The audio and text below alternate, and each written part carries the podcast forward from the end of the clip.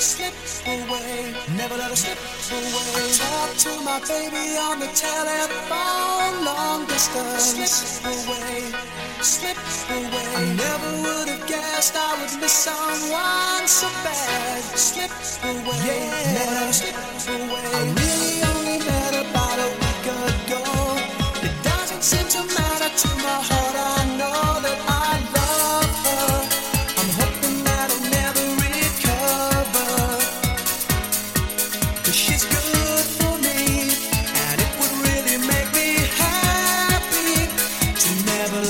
slip away.